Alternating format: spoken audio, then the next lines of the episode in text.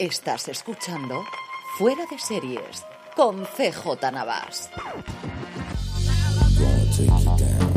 Bienvenidos a Streaming, el programa diario de Fuera de Series en el que un servidor CJ Navas te trae las principales noticias, trailers, estrenos y muchas cosas más del mundo de las series de televisión. Edición del miércoles 28 de septiembre, tenemos mucho contenido y especialmente estrenos y sobre todo en Disney Plus. Pero antes de todo eso, permitidme que dé las gracias a nuestro patrocinador de hoy, que es BP. Y es que BP vuelve a tener grandes noticias para todos los conductores. Cuando vayas a repostar tendrás un ahorro de hasta 40 céntimos por litro en la península y Baleares y 35 céntimos por litro en Islas Canarias. Como siempre es una gran ayuda y en BP van un paso más allá porque ahora incluyen una promoción increíble. Regalan mil repostajes al día de 40 euros a todos los que llenemos el depósito con 30 litros o más. Sé que muchos tenéis ya instalada la aplicación gratuita Mi BP en vuestro móvil y que estáis disfrutando de todos estos ahorros, o bien la tarjeta Mi BP, así que seguid haciéndolo. Y aquellos que no, pues corred a vuestro móvil para instalarla en iPhone o Android o solicitad vuestra tarjeta en una de sus estaciones de servicio y si tenéis un poco de suerte seguro que, además de los ahorros de hasta 40 céntimos por litro, os puede tocar uno de los mil repostajes de 40 euros que sortean cada día. Comenzamos con un poquito de follow-up y primero entonar el mea culpa. Ayer os hablaba en el repaso del top 10 de Just Watch de From, esta serie procedente de Epics que parece que le está funcionando muy muy bien a HBO Max aquí en España y os decía que la segunda ya se había estrenado en Estados Unidos y me equivoqué. Me equivoqué, lo leí mal, está renovada por una segunda temporada pero todavía no se ha estrenado. Y otra cosita también en follow-up de House of the Dragon, os comenté ya hace un poquito de tiempo la salida de Miguel Sapognik como co-showrunner en la segunda temporada y se ha producido una nueva salida de otro productor, en este caso es la productora ejecutiva Jocelyn Díaz, que también se marcha. Es cierto que una productora ejecutiva que no escribía, parece que es un movimiento pues del que se queda totalmente al mando de todo, que es Ryan Condal, de pues quedarse con su equipo, posiblemente fuese alguien que viniese de la mano de Sapochnik en su momento, pero movimientos en la Casa de Dragón, como os digo, de cara a la segunda temporada, tiene que haber alguna intrahistoria curiosa, a ver si nos sale alguna noticia al respecto. Pasando ya a las noticias, parece que Netflix le ha dado envidia de lo que va a hacer Start Play con la figura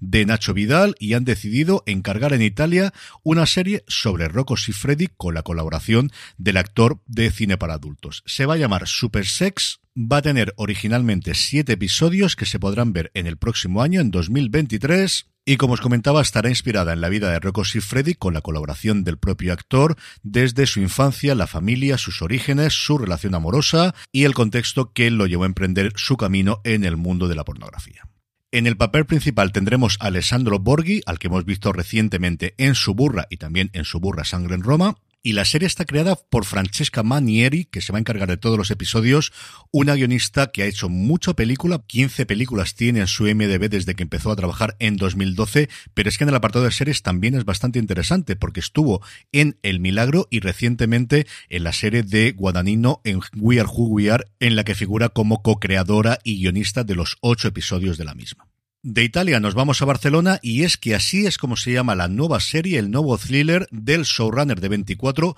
Stephen Cronis, que se va a rodar en la ciudad condal y que va a ser presentada al foro de confinanciación de Iberseries y Platino Industria que estos días se está celebrando en Madrid. Está basada en una trilogía del escritor irlandés David Fennelly,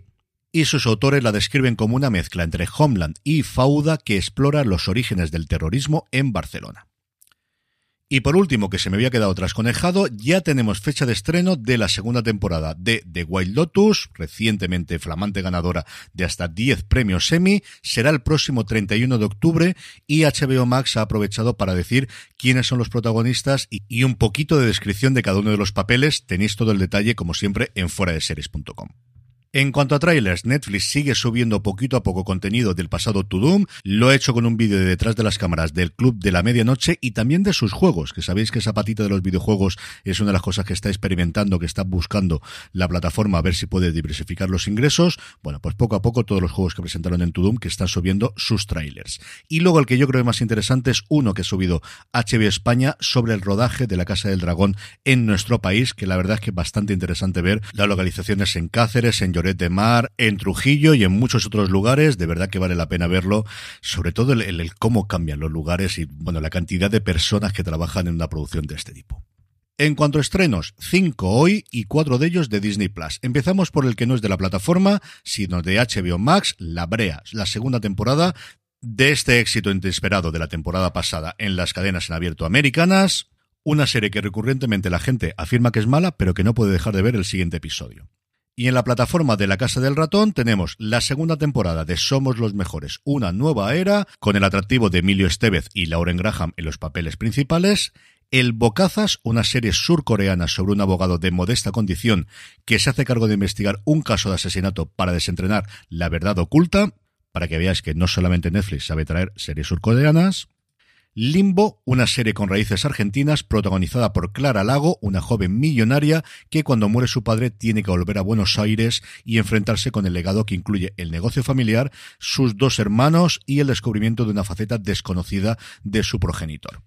Y por último, el que para mí es sin duda el estreno de hoy y posiblemente de la semana, The Old Man. La primera temporada ya está renovada para una segura de la serie de Jeff Bridges en el que se mete en la piel de un antiguo combatiente en un antiguo agente de la CIA que tras mucho tiempo oculto algo ocurre que le obliga a emprender una huida hacia adelante. Completa el reparto Amy Brenneman, que está sencillamente espectacular, y también John Lithgow, yo la he podido ver ya completa, a mí me ha gustado mucho, también es cierto que el tema es un tema que a mí me atrae bastante, bastante, bastante. Quizás se va desenflando un poco, creo, los dos primeros episodios, y hay algunas escenas de acción de los dos primeros que son impresionantes, especialmente la primera en la persecución de Jeeps, que es de lo mejor que yo he visto en televisión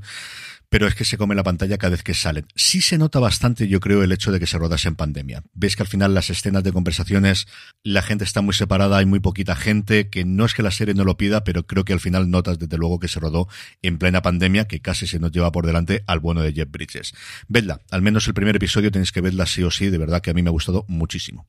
Y terminamos como siempre con la buena noticia del día, vuelve Peaky Blinders en forma de espectáculo de danza. Sí, sí, espectáculo de danza. Yo también me he quedado así, porque al final a lo de la adaptación a musical ya nos hemos acostumbrado, pero a esto al menos yo todavía no. Pues resulta que Steven Knight le presentaron la propuesta, el que jamás había sido de danza, le enseñaron cómo sería el primer acto de la producción basada en su serie, se quedó con la boca abierta, tanto, tanto, tanto que para aquellos que le habían visto la serie, en la quinta temporada decidió escribir una escena de ballet dentro de la misma. Así que esta semana se estrena Peaky Blinders, dos puntos, la redención de Thomas Selvin en el hipódromo de Birmingham antes de que empiece a hacer un tour por todo el Reino Unido no me digáis que no es una noticia curiosa y que esta, desde luego, no la esperabais. Con esto terminamos por hoy. Mi agradecimiento a BP por patrocinar el programa. Volvemos mañana. Como siempre, recordad, tened muchísimo cuidado y fuera.